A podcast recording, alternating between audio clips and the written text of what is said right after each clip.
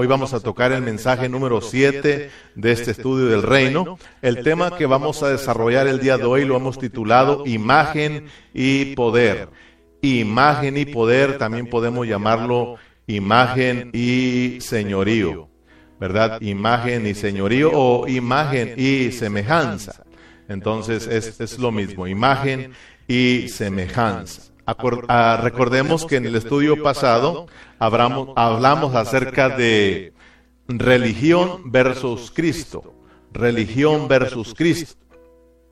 Y miramos eh, lo que es la religión y miramos lo que es Cristo. Dijimos que religión es abrazar el conocimiento y dejar la vida. Religión es abrazar doctrinas y dejar la palabra de vida. Religión es abrazar la palabra objetiva de Dios y dejar la palabra subjetiva. Religión es abrazar la ley y dejar la gracia. Religión es abrazar sombras y dejar la realidad. Religión es, es a aparentar adorar a Dios sin estar experimentando una vida interiormente. Y para esto estuvimos mirando en Génesis capítulo 4 a los hijos de Adán que fueron Caín y Abel. Ahí miramos religión versus Cristo. Religión versus Cristo. Caín, religión, Abel, Cristo. Caín, muerte, Abel, vida, vida. Caín, obras, Abel, fe. Caín, solo yo, yo, yo, Abel, solo para Dios. Entonces, cuando nosotros terminamos nuestro estudio en el día miércoles, terminamos con una pregunta y yo le decía, eh, ¿en qué está usted? ¿En Caín o en Abel? ¿Verdad? Eh, ¿En una religión o en la vida? Y bueno, tal vez algunos pues dijeron, pues ¿cómo es que nosotros vamos a estar en, en Caín, si Caín es un hijo del diablo, nosotros estamos en Abel, somos hijos de Dios.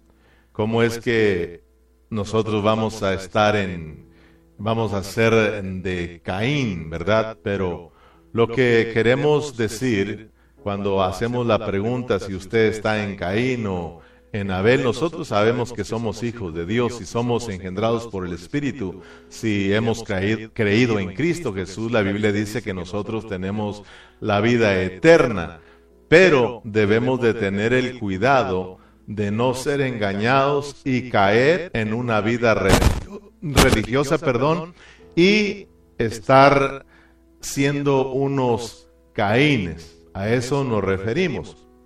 Entonces, hermanos, debemos de tener cuidado con no estar viviendo vidas religiosas. En San Juan capítulo 8, versículo 42, miremos pues que el Señor Jesús les está predicando a los judíos, a su pueblo, y mire cómo, cómo les dice. Evangelio de San Juan capítulo 8, versículo 42. Jesús entonces le dijo, si vuestro Padre fuese Dios, ciertamente me amarías, porque yo de Dios he salido y he venido, pues no he venido de mí mismo, sino que Él me envió. ¿Por qué no entendéis mi lenguaje? ¿Por qué no, porque no podéis escuchar mis, mi palabra? Vosotros sois de vuestro padre el diablo, y los deseos de vuestro padre queremos hacer. Él ha sido homicida desde el principio y no ha permanecido en la verdad, porque no hay verdad en él. Cuando habla mentira, de suyo habla, porque es mentiroso y padre de mentira.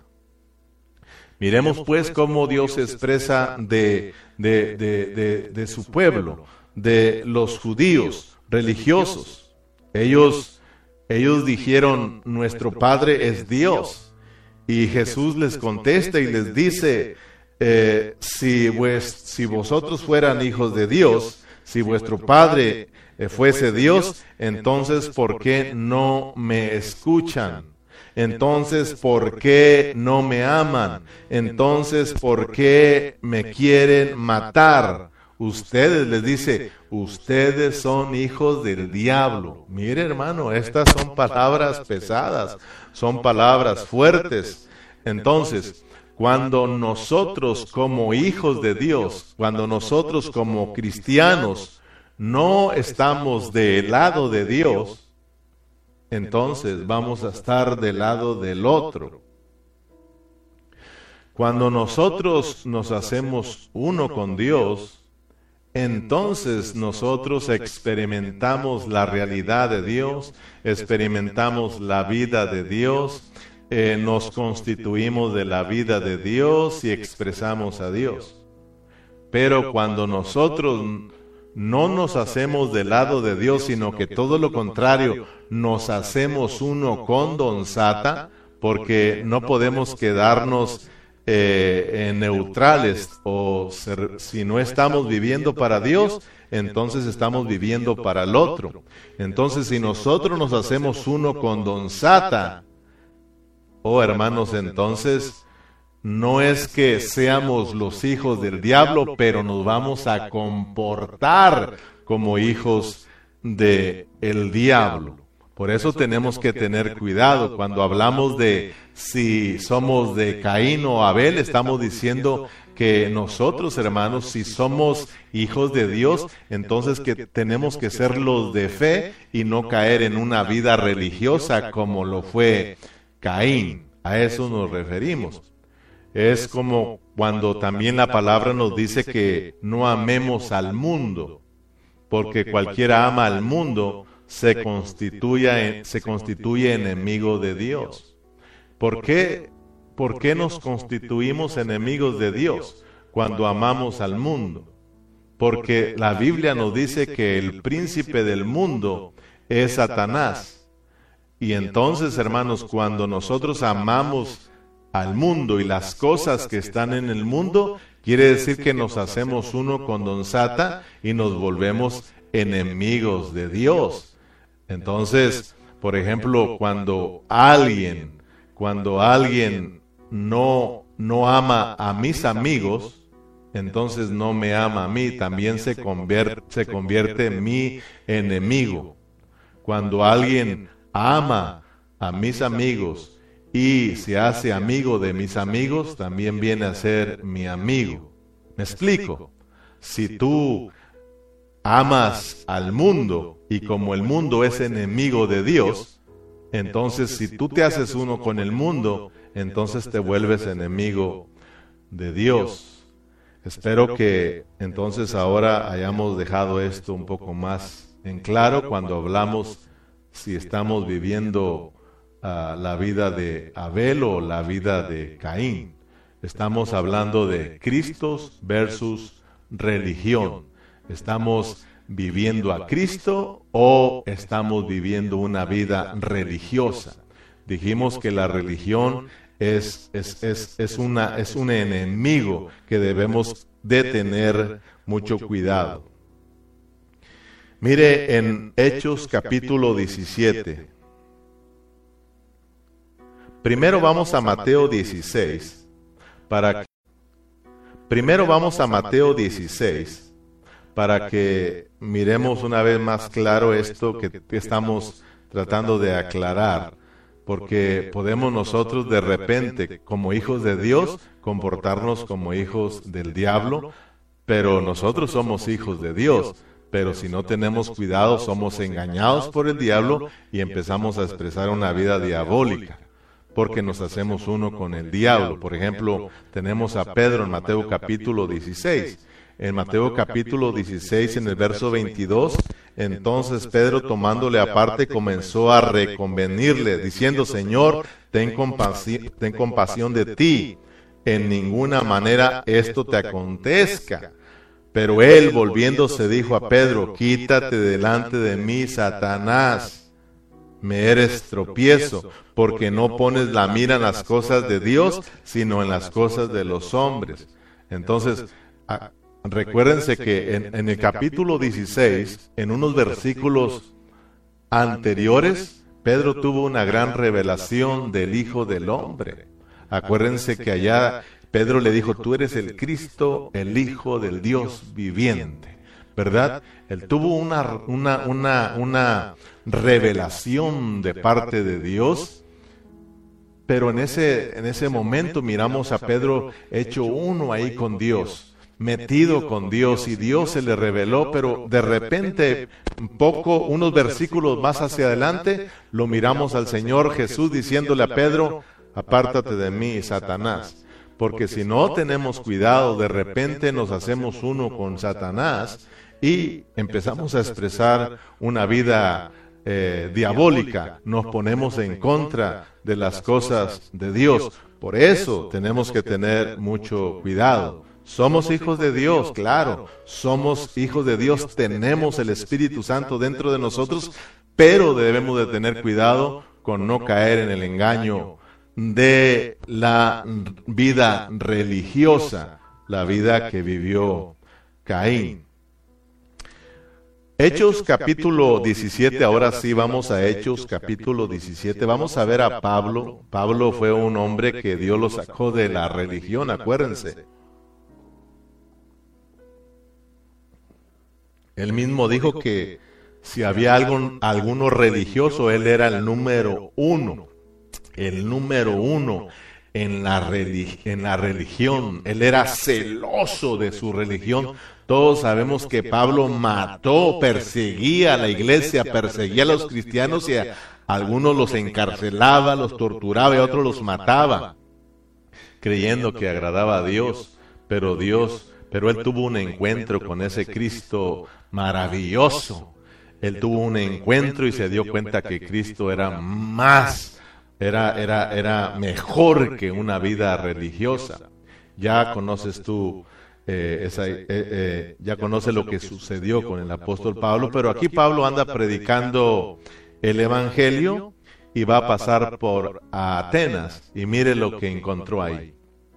En Hechos 17, 22, entonces Pablo, puesto en pie en medio de el areópago, dijo, varones atenienses, en todo observo que sois muy religiosos. Mire lo que le dice. O sea que pasa por ahí, los mira ahí que están adorando a Dios. Y les dice, en todo observo que sois muy religiosos porque pasando y mirando vuestro santuario hallé también un altar en el cual está, estaba esta inscripción, al Dios no conocido, al que vosotros adoráis pues sin conocerle, y es a quien yo os anuncio. Mire bien lo que es la vida religiosa. Le decía Pablo está pasando por este lugar y mira cómo esta gente está, hermana, hermanos, hundidos en la idolatría. Y Pablo le dice, miro que sois muy religiosos. Mire, porque están adorando, ahí tienen a un Dios que no conocen. Están adorando a un Dios que no conocen. Puedes darte, puedes imaginarte lo que es una vida religiosa, por eso hablamos que, que una vida religiosa es aparentar adorar a Dios sin estar experimentando la vida de Cristo dentro de nosotros. La vida religiosa nos, nos vuelve ciegos, la vida religiosa nos mantiene en la oscuridad, la vida religiosa nos mantiene vacíos, una vida vana. Y aquí Pablo les dice, vosotros sois muy religiosos. En otras traducciones, eh, esta palabra sois muy religiosos, dice sois muy supersticiosos. Eh, religión, los ser religioso es muy es ser muy supersticiosos. Ser supersticiosos es ser muy religiosos. ¿Qué es ser supersticiosos? ¿Qué es superstición? Superstición es la creencia a cosas extrañas que carecen de realidad. Superstición es atribuirle poder a ciertos objetos. Su superstición es contraria a la fe de Cristo Jesús. ser religiosos es ser muy supersticiosos. Por ejemplo, vamos a irnos un poquito allá afuera con los incrédulos. Vamos a irnos allá afuera un poquito con, con la gente que no tiene a Cristo, pero tienen su religión y abrazan y pelean por su religión. Muchos de nosotros salimos de esos lugares que tú ya sabes.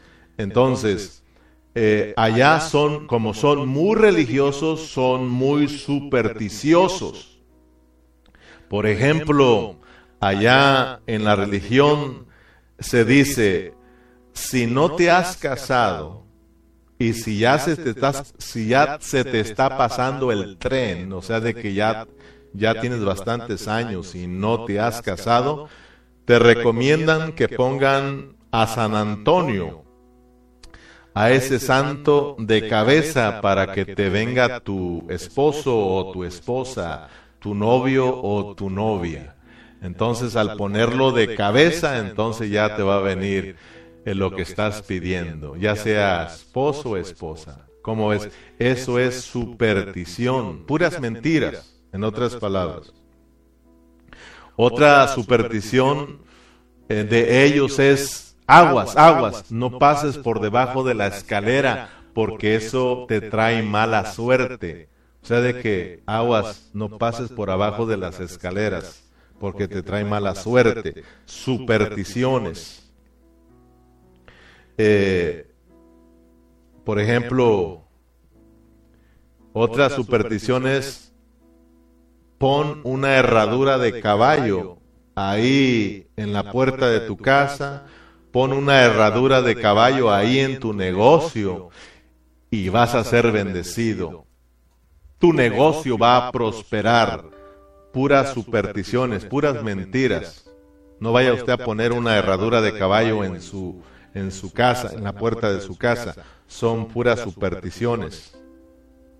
Otra superstición es, si tira sal, ah, cuidado con tirar sal a la tierra.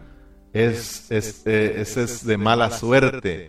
Vas a tener una vida salada. Así de que más te vale que agarres esa sal y te la pongas en la espalda para que te quites esa maldición. Son puras supersticiones, puras mentiras. Pero vamos a dejar a un, vamos a dejar un ladito la, eh, esa religión, a esas personas que no son creyentes. Vamos a irnos con los cristianos.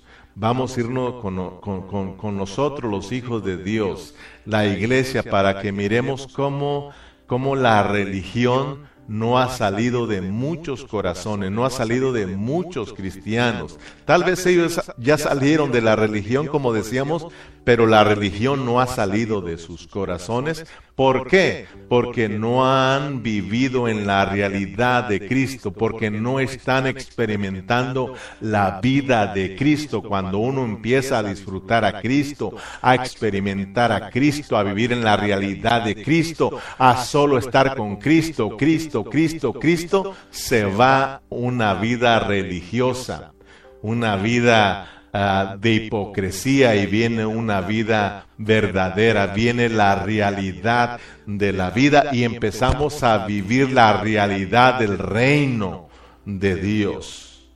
Entonces, ¿qué hay con los cristianos hoy en día? ¿Qué hay con el pueblo de Dios? ¿Qué hay con los hijos de Dios, hermanos? Debido a que muchos de ellos eh, han sido engañados por esta vida religiosa, también son muy supersticiosos.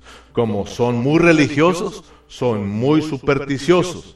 Y ahí usted no me va a dejar mentir y usted lo ha escuchado, usted lo ha mirado. De repente miramos a predicadores diciéndole a la iglesia, eh, pasa y compra, mira, compra esta agüita del río Jordán. Aquí traemos esta agüita, esta agüita es del río Jordán. Compra este frasquito y con tan solo que te untes el agua del río Jordán, vas a ser sanado. Supersticiones, puras mentiras.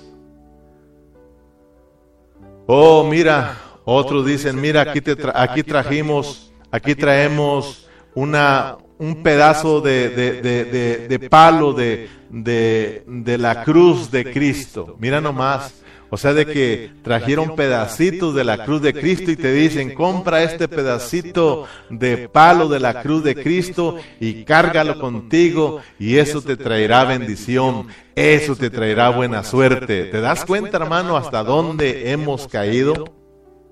Otros dicen, bien, ven y pacta con Dios, pacta con 500 dólares y vas a ver que Dios te va a hacer rico. Otros dicen, otros están predicando y se quitan de repente el chaleco y, dice al que le caiga, a ese Dios lo está llamando, a ese Dios lo va a levantar y su ministerio va a crecer, va a ser el, el, el superpastor o el superapóstol o qué sé yo. ¿Te das cuenta? Puras supersticiones puras cosas religiosas, puras cosas, puras cosas, puras mentiras, hermanos. Y eso es triste, lamentablemente, eso está viviendo muchos cristianos. Cristianos religiosos, cristianos supersticiosos. Imagínate en una, recuerdo que en una ocasión una hermana le preguntó a otra hermana, que no eran de la misma localidad, se conocían y se saludaron y platicando, tenían tiempo que no se miraban y de repente una hermana le dice a la otra hermana, ¿y, usted qué, qué, qué, trabajo desempeña ahí en su localidad? ¿Cuál es su función ahí en, en, en su localidad? Y le dice, ay hermana, pues mi, yo estoy en el ministerio de, de, la aguja y el hilo. Fíjese, así le, así le contestó. Yo estoy en el ministerio de la aguja y el hilo. ¿Conocían ustedes ese ministerio? Bien, pues ya lo conocen. La hermana, pues sorprendida, le dice, ¿y, y, cómo es ese ministerio, hermano, de el hilo y la aguja? Bueno, dice, yo estoy a la entrada de la de local cuando va empezando la reunión y los hermanos están llegando a nuestra localidad, yo ahí estoy parada con mi hilo y con mi aguja, ¿verdad? Y cuando una hermanita viene con su vestido eh, y con una, con una rajada bastante pues grande, entonces yo empiezo a hacer mi función y a coserle, a coserle. Y si viene muy descotada, también ahí empiezo a coserle ahí. Ese es mi ministerio. Imagínese, hermano. Oh, que Dios nos ayude cuando, cuando estamos nosotros viviendo en la realidad, cuando nosotros estamos experimentando a Cristo, cuando nosotros estamos siendo constituidos de Cristo, yo creo que Cristo nos puede enseñar a nosotros cómo debemos de vestirnos. Yo creo que el Señor nos, nos, nos, nos empieza a, enseñar cómo nosotros debemos de vivir, cómo nosotros debemos de comportarnos. Todas esas cosas son cosas religiosas, que no hagas, que aguas, que no, que sí, que son puras ordenanzas, son puras leyes, son puras cosas religiosas. Hermanos, esto es serio nosotros tenemos que tener mucho cuidado porque podemos caer en el engaño de una vida religiosa y déjame decirte que la vida religiosa cansa. Tarde que temprano te vas a cansar si estás viviendo una vida religiosa. Hermanos, eh, hay hermanos que les cuesta orar, hay hermanos que les cuesta estudiar, hay hermanos que les cuesta reunirse. Ahora que están ahí en sus casas, solamente tienen que prender su celular, su computadora, su televisión y conectarse por vía Facebook y ahí escuchar la prédica, hermano. Les cuesta conectarse, no se conectan porque les ha alcanzado la religión. Están viviendo una vida religiosa y eso los va a cansar. Eso tarde que temprano los va a cansar. Porque eso cansa. Sin embargo, cuando abrazamos a Cristo, cuando estamos experimentando a Cristo, hermano, cuando estamos siendo constituidos de Cristo, esto es vida, hermano, esto es vida. Andamos avivados, hermanos, andamos avivados, andamos frescos, andamos nuevos cada día con deseos de servir al Señor, hermanos. Tal vez andes desvelado por tu trabajo, cansado por tu trabajo, pero en el espíritu andas fortalecido, hermano. Andas encendido, hermano, con tu lámpara, con tu espíritu bien encendido, porque estás experimentando a Cristo como tu vida. Se llega la hora de orar, nos levantamos a orar. Se llega la hora de estudiar, nos levantamos a estudiar. Se llega la hora de nuestra reunión, conectamos nuestro televisor, computadora, celular, nos conectamos para juntos adorar, porque estamos experimentando la realidad de la vida y lo hacemos con alegría, con gozo en nuestros corazones, hermanos. Pero qué triste es mirar a hermanos religiosos. Qué triste, hermano. Eso cansa, eso cansa. No, no puedes disfrutar a Cristo cuando somos religiosos. Nos volvemos en contra de Cristo, nos volvemos en contra de los hermanos. Abracemos a Cristo. Recuerden que el Señor Jesucristo le dijo a los religiosos judíos, dice, vengan a mí, vengan a mí todos los que están cargados y trabajados, y yo los haré descansar, porque en Cristo está el verdadero descanso. No estaba en un día, hermano, no estaba en esto, en lo otro, el descanso, el verdadero descanso, el verdadero sabbat es Cristo, aleluya, hermano. En Cristo hay reposo. En Cristo sí hay descanso. Aleluya. Dice Pablo, le dice a los a los de Atenas, en todo observo que sois muy religiosos, sois muy supersticiosos, porque pasando y mirando vuestro santuario hallé también a un altar en el cual estaba un escrito al Dios no conocido al que vosotros adoráis, pues sin conocerle. A este Dios conocido, dice Pablo, yo sí lo conozco y de este vengo predicando, de este vengo anunciándolos, aleluya. Hermano, porque dice la palabra que, eh, y esta es la vida eterna, que te conozcan a ti, al único Dios verdadero y a Jesucristo al que has enviado, hermano. Debemos de crecer en el conocimiento de Dios para poder nosotros experimentar la realidad de esta vida. Y entonces estamos reinando en vida, hermanos. Estamos viviendo en la realidad del reino de Dios. Que Dios nos ayude a decirle no a esa vida religiosa, que Dios nos ayude a arrepentirnos. Acuérdense que esta es la base para que el reino de Dios se establezca, el arrepentimiento. Arrepentíos porque el reino de los cielos se ha acercado. Debemos de arrepentirnos ya. Es el tiempo de arrepentirnos y dejar esa vida religiosa y abrazar a Cristo, abrazar a Cristo. Ahora vamos a vamos adelante porque si no no vamos a entrar a nuestro estudio del día de hoy. Mire, apenas voy a predicar y ya se me acabó el tiempo. Avancemos un poquito más en esta noche y luego continuamos.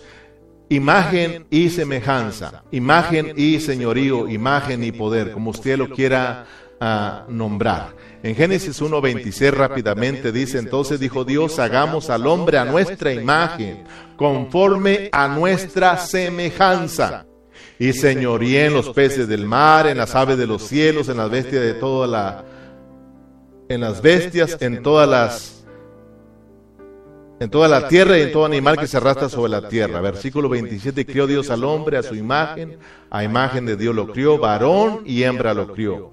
Y los bendijo Dios y le dijo, fructificad y multiplicaos, llenad la tierra y juzgadla, y señoríe en los peces del mar, en las aves de los cielos y en todas las bestias que se mueven sobre la tierra.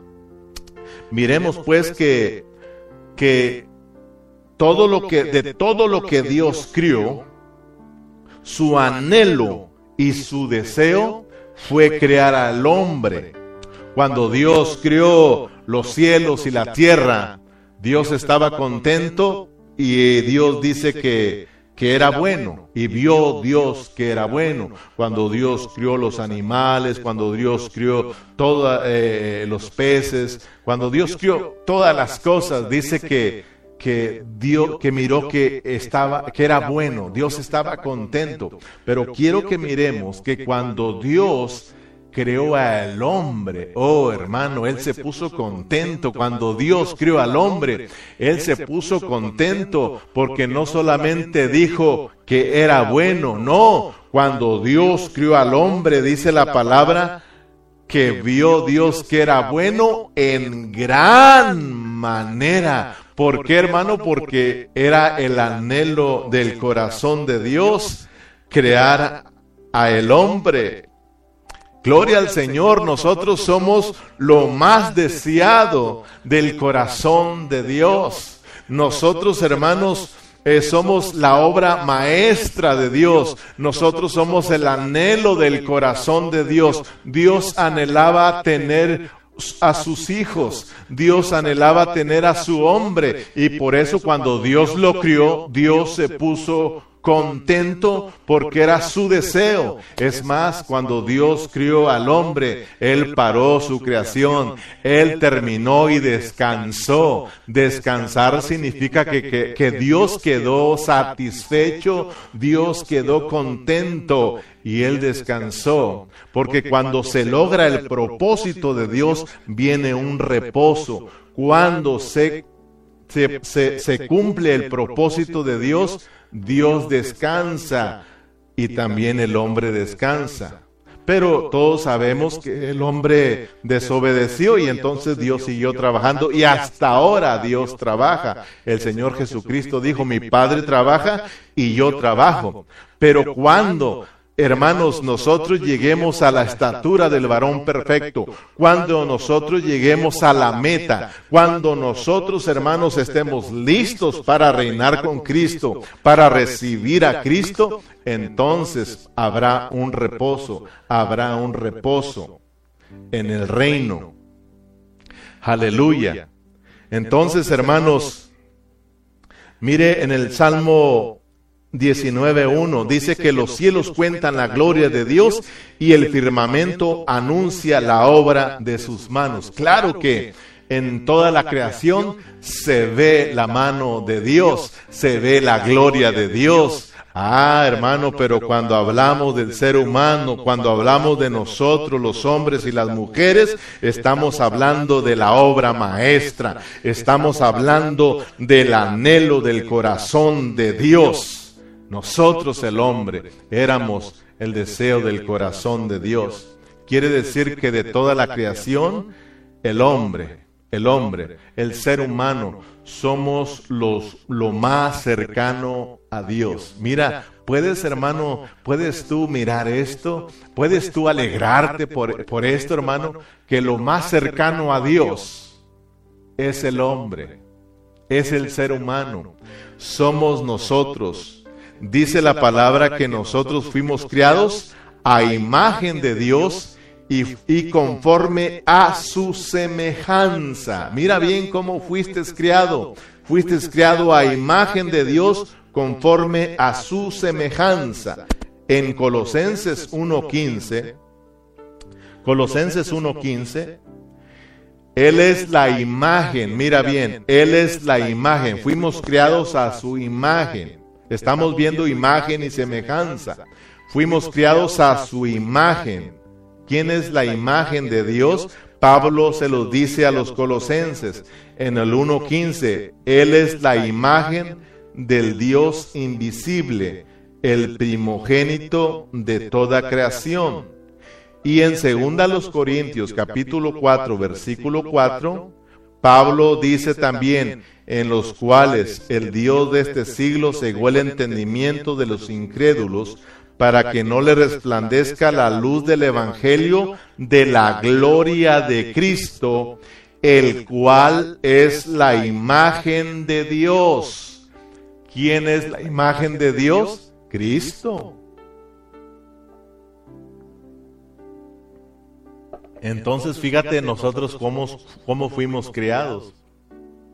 Fuimos criados parecidos a Cristo. Él nos crió a su imagen.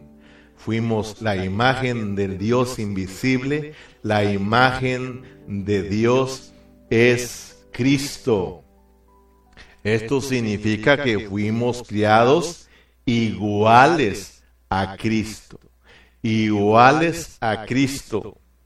Pero mira, no solo fuimos criados iguales a Cristo, sino que también Dios le dio toda la autoridad al hombre para que reinara sobre todos los animales. No solamente fuimos criados a su imagen, sino conforme a su semejanza. Dios le dio el señorío, Dios le dio el poder, Dios le dio la autoridad al hombre para que pudiera reinar sobre todos los animales.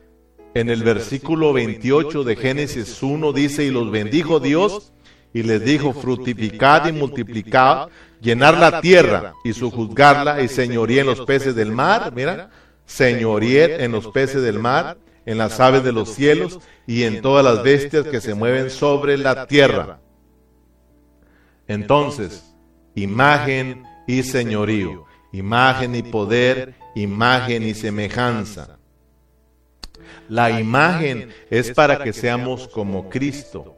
La imagen es para que seamos como Cristo, para que seamos llenos de la vida de Cristo, para que seamos conformados a Cristo, para que podamos ser constituidos de Cristo y de esta manera podamos expresar la vida de Cristo, la vida de Dios, imagen para la expresión.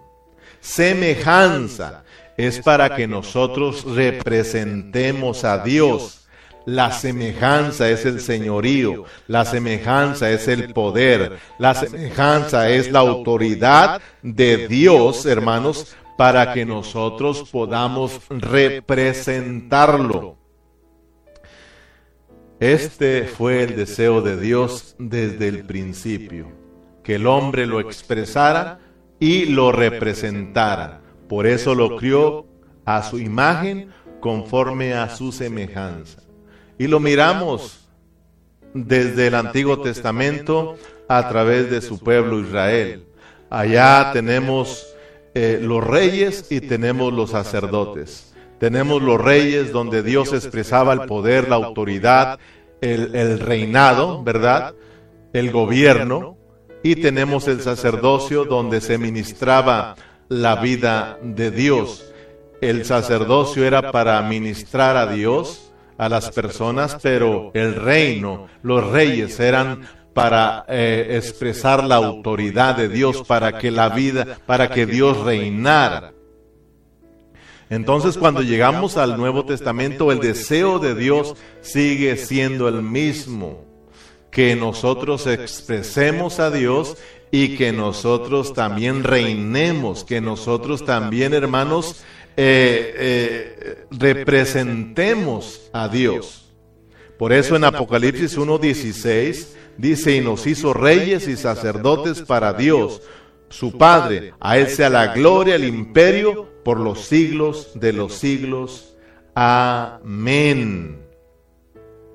Entonces, somos sacerdotes para ministrar a Dios, para ministrar en la presencia de Dios, para ministrar la vida de Dios, pero somos reyes para reinar con Cristo, para, hermanos, representar a Dios, para que la autoridad de Dios se mire en nosotros. Nosotros tenemos a, al Señor Jesús, tenemos a los discípulos yendo a predicar. No solamente iban a predicar para ministrarle vida a las personas, para impartirle vida a las personas, sino que también a través de la predicación iban echando fuera demonios, iban sanando todas las dolencias, todas las enfermedades, imagen y semejanza. Estaban expresando a Dios, pero también representaban a Dios. Gloria a Dios, hermanos. Entonces, Dios crió al hombre a imagen y a su semejanza para que lo expresara y lo representara. Todo estaba bien, todo estaba listo cuando Dios crió al hombre, los, lo crió conforme a su, a su imagen, conforme a su semejanza. El hombre estaba lleno de la vida de Dios, listo, pero todos sabemos lo que sucedió. Algo terrible sucedió en el capítulo 3 de Génesis. Ya tú conoces lo que sucedió. Apareció en la cena Satanás. Satanás apareció aquí en la escena y está ahora estorbando el plan de Dios. Y miramos pues que el hombre, porque para que el hombre pudiera expresar a Dios, y pudiera representar a Dios, el hombre tenía que estar constituido de Dios. El hombre tenía que comer del árbol de la vida. Y miramos pues que el hombre cayó. El hombre desobedeció a Dios. Y hermanos, el hombre pues ahora quedó lejos de Dios. Si tú recuerdas, yo te dije que el hombre que Dios crió, era lo más cercano a Dios, porque fue criado muy parecido a Dios, fue, fue criado igual a Cristo, o sea, igual a Dios. Pero ahora en la caída miremos qué tan lejos está el hombre de la gloria de Dios, qué tan lejos está de expresar a Dios y de representarlo. ¿Qué pasó con la imagen de Dios? ¿Qué pasó con la semejanza de Dios, hermanos? Ahí en Primera de Corintios 15, 48, Pablo nos dice, cuál el terrenal, tales también los terrenales. Y que, si hemos y que hemos traído la imagen del terrenal. ¿Te das cuenta a dónde vino a parar el hombre por la desobediencia? El hombre, hermanos, quedó totalmente lejos de Dios, sin poder expresar la vida de Dios. Ahora en vez de expresar la vida de Dios, miramos expresando una vida diabólica. Ahora en vez de representar a Dios, ahora está representando esa vida diabólica, esa vida de pecado, hermanos, esa vida maligna. Por eso Pablo en el capítulo 5 de Romanos, verso 14, dice, no obstante reinó la muerte desde Adán hasta Moisés. Mira, yo quiero que leamos con atención porque estamos hablando cerca del reino de Dios. Pero miremos, vayamos mirando cómo Satanás vino a estorbar el plan de Dios y alejó al hombre de Dios. Satanás siempre va a querer adelantarse al plan de Dios. Satanás sabía que Dios eh, que Dios se iba a encarnar, Satanás tomó la delantera y se encarnó en la serpiente para engañar. Satanás sabía que Dios quería ser expresado y representado. Satanás tomó la delantera y se, se inyectó, inyectó su veneno pecaminoso en la carne eh, de la persona, del hombre inyectó su veneno de maldad para que entonces así el hombre pudiera formar parte del diablo, del reino de Satanás, pudiera expresar la vida satánica y pudiera representarlo a él. Entonces miremos lo que sucedió, dice Pablo, no obstante reinó la muerte desde Adán hasta Moisés, aun en los que no pecaron a la manera de la transgresión de Adán, el cual es figura del que había de venir. Reinó la muerte, reinó el pecado, reinó la maldad, la vida diabólica. Dice Génesis que el hombre vino, eh, dice que el hombre vino a, a quedar lleno de espinas y de cardos. Después de la caída en Génesis 3:18, dice que la tierra produjo espinas y cardos, que representan entonces eh, los frutos de una vida maligna, de una vida diabólica, de una vida pecaminosa. Entonces miremos cómo vino a surgir el reino de Satanás. Ahora miramos el reino de Satanás. Ya no hay otro reino, solo el reino de Satanás. El hombre que Dios había creado para establecer su reino, para que su, su vida fuera expresada y representada, ahora lo miramos en manos de Satanás, lleno de la vida diabólica, y ahora miramos el reino, el reino de Satanás porque dice la palabra que todos los hombres vinieron a ser hijos del diablo. Todos aquellos que desobedecieron, o sea, el hombre aquí vino a ser hijo del diablo.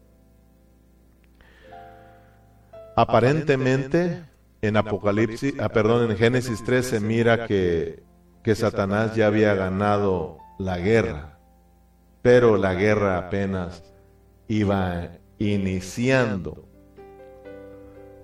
Nosotros servimos a un Dios soberano, no se nos olvide. Y hermanos, todo estaba, todo estaba arreglado bajo el plan soberano de Dios. Dios al mirar al hombre caer y caer y caer y caer, Dios no se quedó con las manos cruzadas mirando cómo el hombre iba caída tras caída. Dios, hermano, en su plan tenía que el hombre iba a caer. Dios, hermanos, es soberano.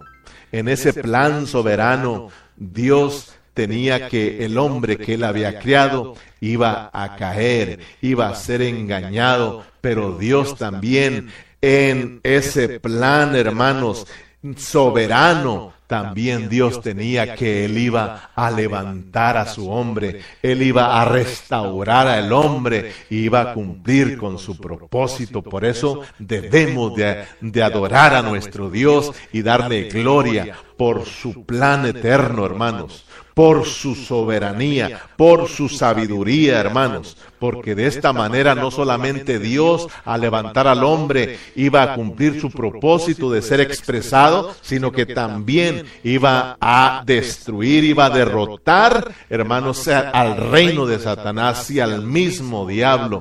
Gloria a Dios, pero aquí miremos que hasta aquí donde vamos, solo ahora tenemos el reino de Satanás.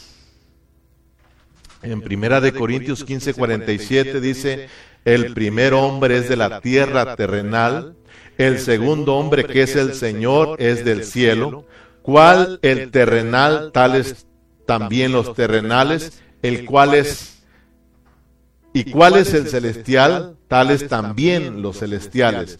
Y así como hemos traído la imagen del terrenal, traemos, traeremos también la imagen del celestial. Aleluya, aleluya. Todos los que hemos creído en Cristo, todos los que hemos entregado nuestras vidas a Cristo, hermanos, dejamos de ser los hijos del diablo y venimos a ser los hijos de Dios y nuevamente viene la imagen de Dios y viene, hermanos, la semejanza. Gloria a Dios porque ahora estamos en el reino de Dios. Ya hemos sido rescatados del reino de las tinieblas y trasladado al reino de su amado Hijo. Por lo tanto, ahora recuperamos la imagen de Dios que es Cristo. Ahora estamos en Cristo, tenemos la imagen nuevamente. Ahora sí podemos experimentar la vida de Cristo, exhibir a Cristo y también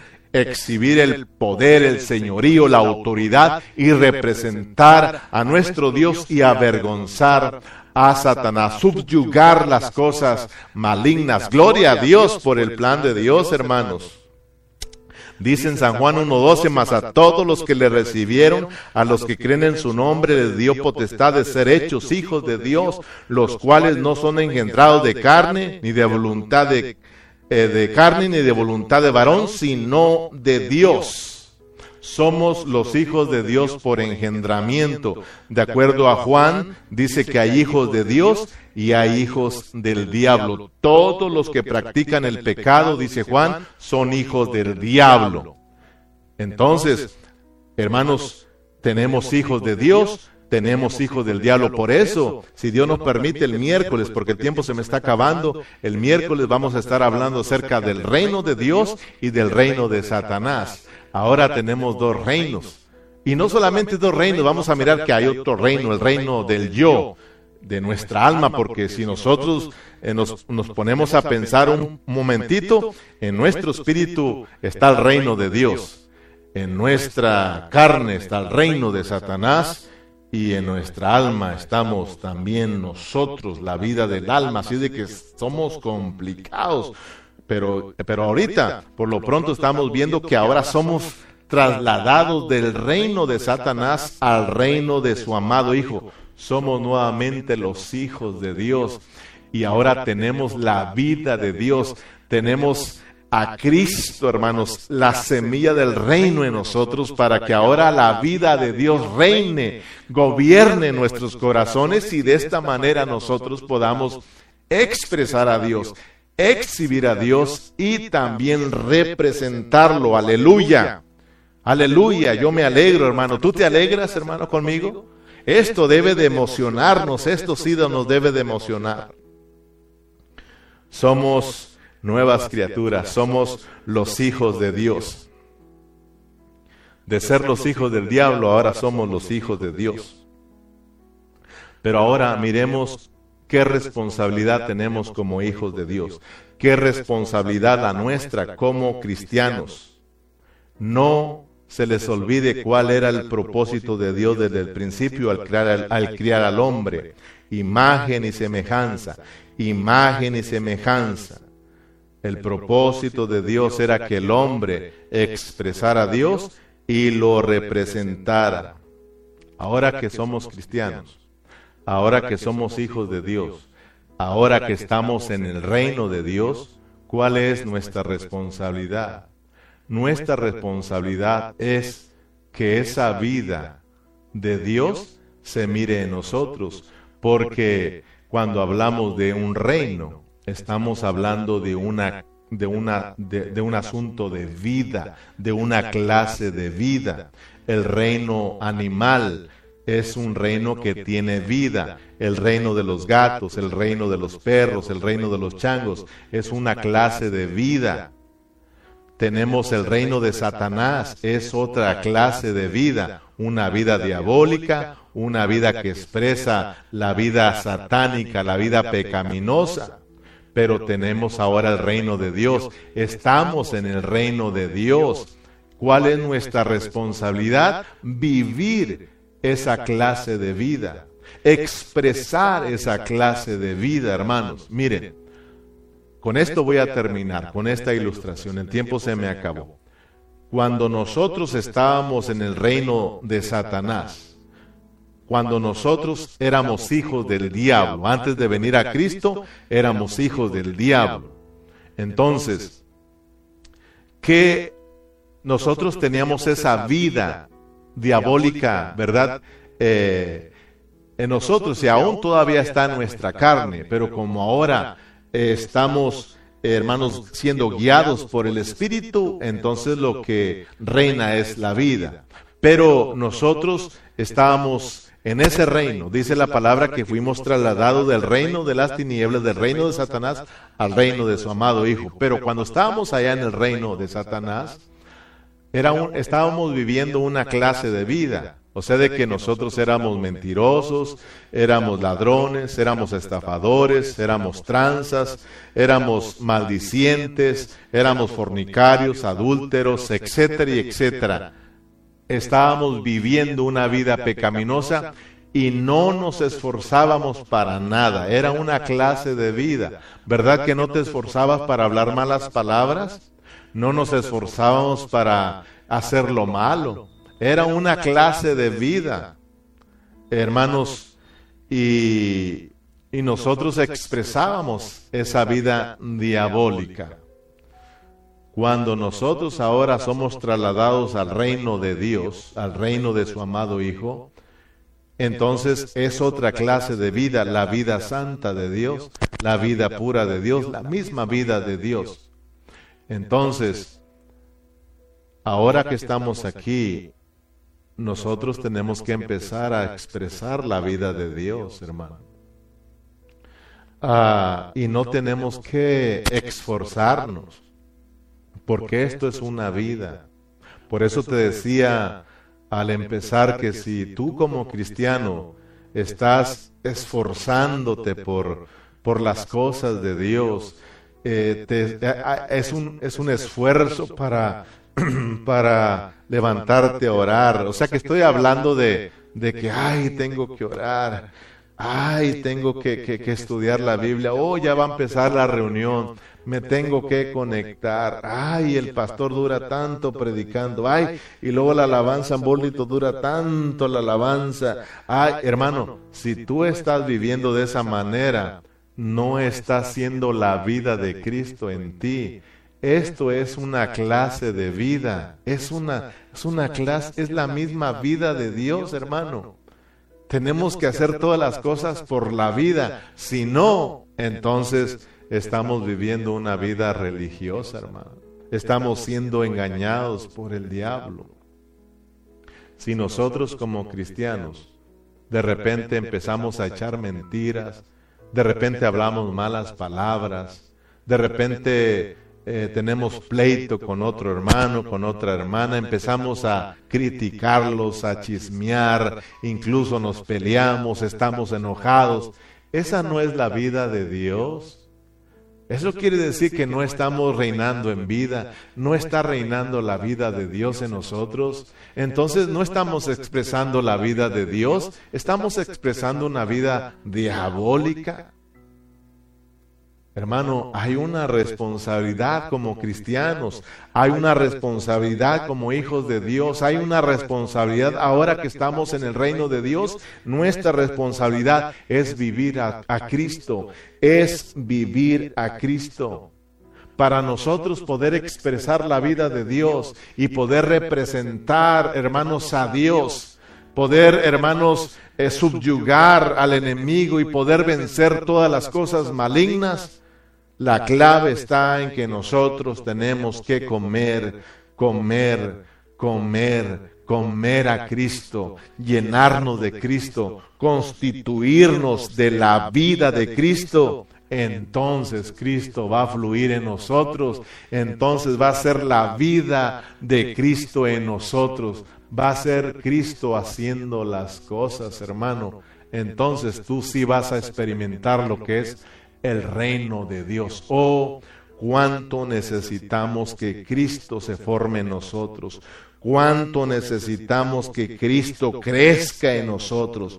Cuánto necesitamos que el reino, que el reino venga, hermano. Por eso tenemos que orar a cada día, venga tu reino, venga tu reino y que se haga tu voluntad como en el cielo, aquí también en la tierra. Señor, gobierna mi vida. Mi amado hermano, que Dios te bendiga. Espero que pues te haya bendecido con este tiempo de estudio de la palabra del Señor. Ese es nuestro único deseo, ¿verdad? De que seas bendecido. Así de que el tiempo se me acabó.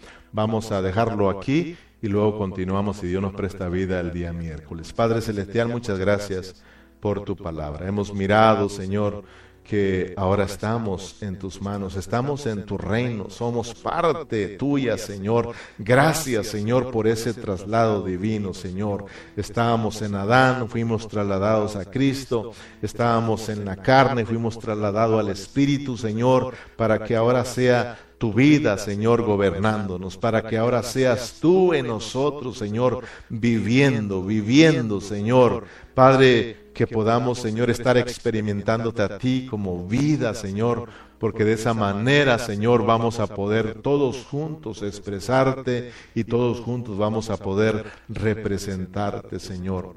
Padre, muchas gracias por tu palabra, gracias por permitirnos, eh, Señor, compartir tu palabra con nuestros hermanos.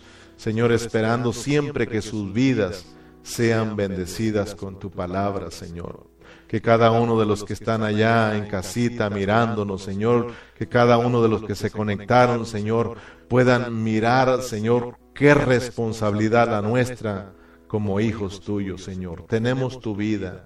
Somos de tu reino, Señor, y tu reino es una clase de vida. Tenemos que expresar tu vida, tu vida, tu vida. Tenemos que, Señor, producir los frutos, los frutos de este reino, que son los frutos del Espíritu, amor, gozo, paz, paciencia, benignidad, templanza, fe, mansedumbre, todos los frutos del Espíritu, Señor, que es tu misma vida. Señor, muchas gracias. Reina, reina en nuestros corazones, gobierna nuestras vidas, Señor. Muchas gracias por tu palabra. En tu nombre precioso. Amén y amén.